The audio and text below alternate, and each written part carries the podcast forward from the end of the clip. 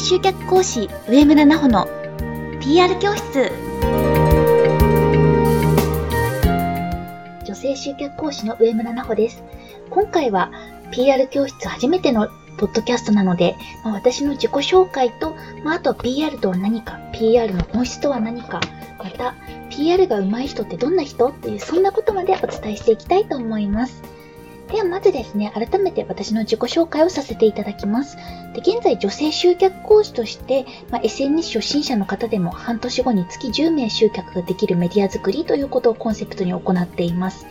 どういうことかと言いますと、SNS やブログを通して必要な人に商品やサービスの魅力をお届けする、そんなやり方をアドバイスするお仕事です。で私はもともともう幼い頃から文章を書くっていうことが、まあ、すごくあの好きというか自然にやっていたことなんですね。で例えばあの幼稚園の頃は、まあ、これ母のおかげなんですけれども、まあ、3年間毎日毎日あの絵日記を書き続けていました。で、まあ最近、まあその頃の絵日記を見返したんですけれども、もう年少の頃とかはもうちょっとなんかもう 先生読むの大変だったんじゃないかなと思うくらい結構ひどい文章で、もう今日はこんなことがありました。こんなことしました。くらいしか書けてなかったんですけど、まあ、年中くらいから多分それが楽しいって思ってきたんでしょうね。なんかこういうことがあって嬉しかったですとか、こういうことがあって楽しかったですとか、なんかそんなことまで書けるようになってきていました。で、また小学校4年生の時ですね、本当にすごく運がいいことに、まあ、新任であの入ってくださった女の先生が担任になり、その先生があの日記を書いてきたら先生が見るねってことをみんなに言ってくれたんですね。で、私はなんかこうすごく素敵な先生だなと思って、先生と仲良くなりたくってあの日記を書き始めました。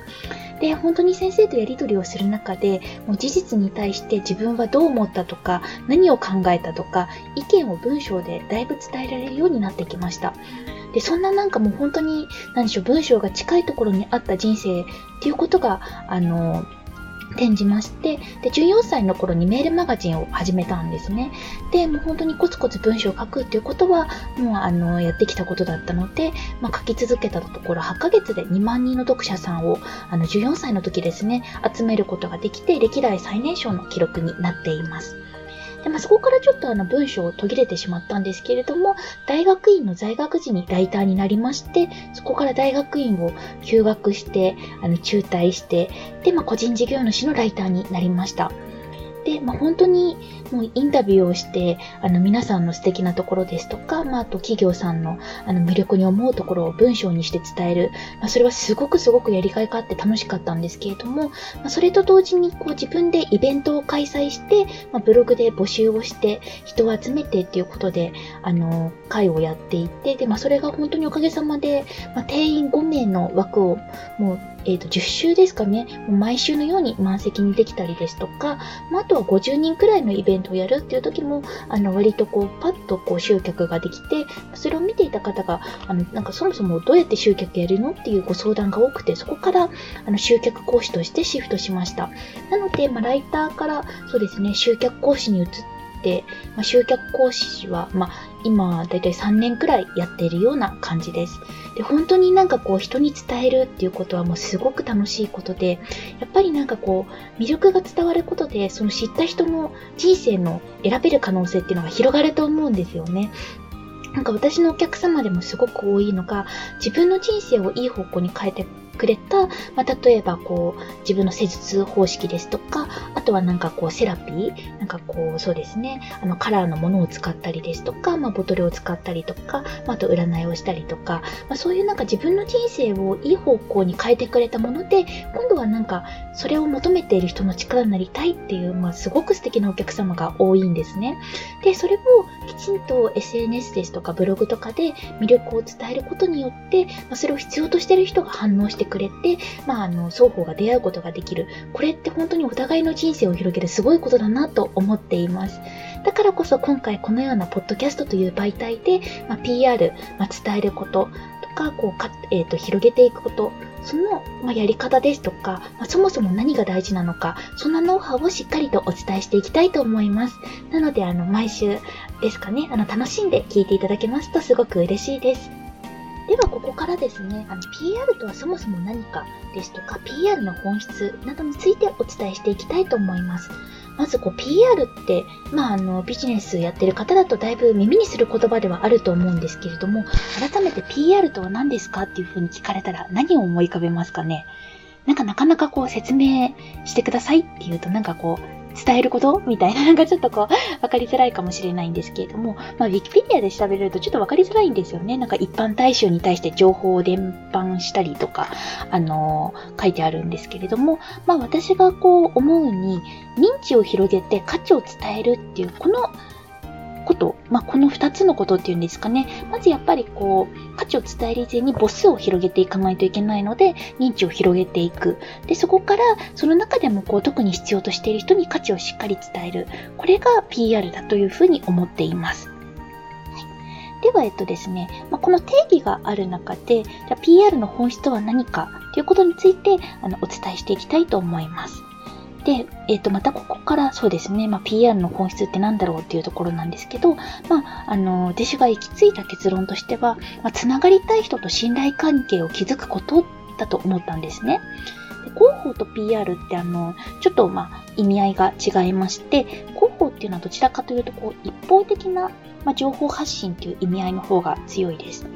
ただ PR となると双方向の関係性とかコミュニケーションとかそういうことも含まれてくるんですね。なので、まあ、あのもちろんまあ、PR の中に広報活動も入りますので、まあ、一方的に伝える、まあ、そこがこう認知を広げるっていう段階だと思うんですけど、さらに価値を伝えるっていうフェーズになると、双方向の関係っていうのがすごく重要だと思います。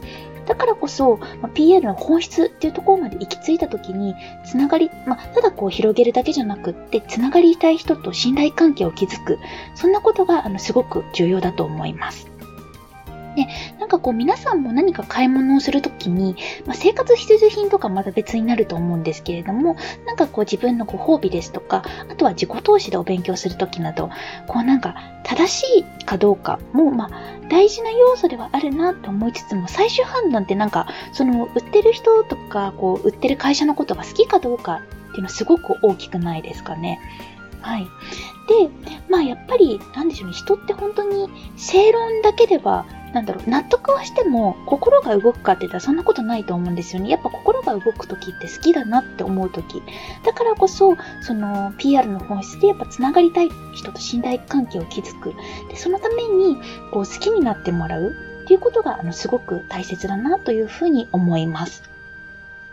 だからこそ、やっぱりこう PR が、あの、上手い人ってどんな人だろうなっていうふうに考えたときに、あの、まあ、今から4つお伝えしていこうと思います。で、えっと、まず私が思う PR が上手い人の一つ目っていうのは、まあ、みんなに伝えるのではなくって、誰のために、誰に、えっと、何のために伝えたいのかっていうことが明確な人だなというふうに感じています。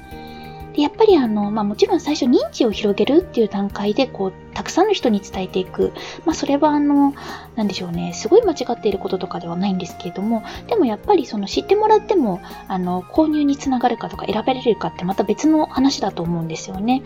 で、まあ、そうなった時別の話というか、もうそもそも購入まで行き着く人なんて1割もいないんじゃないかっていうくらい、もうすごいあの難しいことで、で、そうなった時に、やっぱりその自分がもう誰のためにこの商品サービスを展開しているのか、で、その人に向けて、で、これを何のためにやっているのか、まあ自分と同じ仕事の人がこうたくさんいたとしても、まあ私であればやっぱ、あの女性集客講師っていう肩書きでやっていて、で、まあこの肩書きはあの、おそらく他にはいないと思うんですけど、でも集客コンサルタントっていう風にあの名乗ってしまうとたくさんいると思うんですよね。で、その中でこう自分は何のためにこう集客を伝えていきいきたいのか、こう PR をお伝えしていきたいのかっていうことをしっかりと決めて、それを伝えることができるってすごく大事だなと思います。で、まあ、ちなみに私は何のためにかっていうと、やっぱり、なんかその、自分が個人事業主になれたことによって、あの、ま祖母の介護をお手伝いできたのがすごい大きかったんですね。で、もう20代の、あの、本当前半のうちから、もう平日は2時半とか4時に帰ることができて、あの祖母の介護を手伝えて、まあ、祖母だったり両親がすごい喜んでくれて、まあ、ありがとうって言ってくれて、これってなんかこう個人で働くっていう選択肢がなかったらできなかったことだなっていうふうに思っています。ってなると、まあ、別に個人事業主だけがいいってわけじゃないんですけど、その選択肢を持つっていうことは、女性があの自分らしいライフスタイルをこう作れるようになる、選べるようになるっていうよりすごく大事だなと思うんですね。なので、まあそういった方のために、あの、自分でなんかこう自立をして、まああの、自分のライフスタイルを選びたい人が、まああの、生計を立てるために、まあ集客 PR ってすごく大事なことなので、その力になりたいなっていうことで発信をし続けています。では、えっと、二つ目ですね。じゃあ何が重要なのかっていうところで、必要な人に伝えるための最良な表現や方法を常に考えているということです。なんかもちろんその、なんでしょうね、自分の商品とかサービスって、すごいこう、愛情があるからこそ、わかる人が分かってくれたらいいなって思う気持ちもすごいわかるんですよね。やっぱりなんかもうこんなにいいものなんだからっていう思いがあの、あるものをやっていると思うので。でも、なんかそのまだ買ったことがない人っていうのは知らなくて当然だと思うんですね。私もやっぱこう自分が経験したことがないものは、あの、良さがわからないので、だからこそ、その、本当は必要だけど、まだ分かってない人ってたくさんいるからこそ、そういう人たちにも伝えるためにどういうあの伝え方がいいんだろうとか、どんな方法で伝えるといいんだろうとか、そういうことを常に考えられるっていうことが非常に重要だなと思います。で、えっと、三つ目ですね。PR が上手い人の三つ目は、人と信頼関係を築くことが上手い人だなと思います。まあ、先ほどあの PR の本質のところで、えっと、まあ、つながりたい人と信頼関係を築くことっていうふうにお伝えさせていただいたんですけれども、やっぱりあの、そうですね、まあ、先ほどもあの申し上げた通り、こう正しいかどうかではなく好きかどうかが大きな要になるということで、まあ、信頼関係をあのリアルの世界でも築くことができるか。で、それがリアルの世界でできるからこそネットの世界でもできるものだなと思います。で、まあ、例えばがちょっと、まあ、あの、そうですね。まあ、リアルの世界が中心にはなってしまうんですけれども、まあ、大切に、まあ、相手を大切に思う気持ちがベースにあるですとか、まあ、あとはこう、相手のいいところをすぐに伝えられる、褒めることができるですとか、あとは話を聞くことがうまいとか、あとは相手が気づいていない魅力を引き出せる。こういうことできる人ってすごく魅力的ではないですかね。はい。で、まあ、これをじゃあネット上でどう表現するのかってなると、またそこはいろいろとあの試行錯誤していかなきゃいけないんですけれども、やっぱり、その、画面の先、まあ、SNS とかブログを通して画面の先には人がいるので、読んでくれた人のことを大切に思う気持ち、まあ、それをベースに持って書くっていうことはできると思うんですね。なので、まあ、まずはそういうところをあのしっかりとして、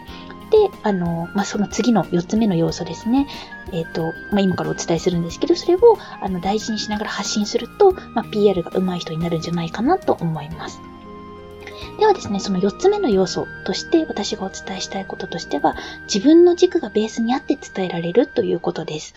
やっぱりその何のためにあのやっているのかっていうところとすごくあの関わってくるんですけれども、その自分の軸、ま、自分は何のためにこの仕事をしているのかとか、誰のために、ま、どういう人に、あの、どういう人の力になりたくて仕事をしているのか、ま、それがこうベースにある人って話に一貫性があると思うんですよね。で、またそれをこう自分の言葉で、あの自分の経験談とか体験談をあの伝えることができる。なので、これらがあることによって、本当になんかかこう、会ったことがない人とでも、こう信頼関係ができて、あ、なんかこの人すごい、なんか興味あるなとか、ちょっといつか、あの、教えてほしいなとか関わってみたいなとか、この人から買ってみたいなとか、そんな風に思われると思います。なので今回は初回なので、まあ、PR とはとか PR の本質とは、PR が上手い人ってどんな人っていうことでお届けさせていただきました。次回からも楽しんで聞いていただけたらなと思います。では、ありがとうございました。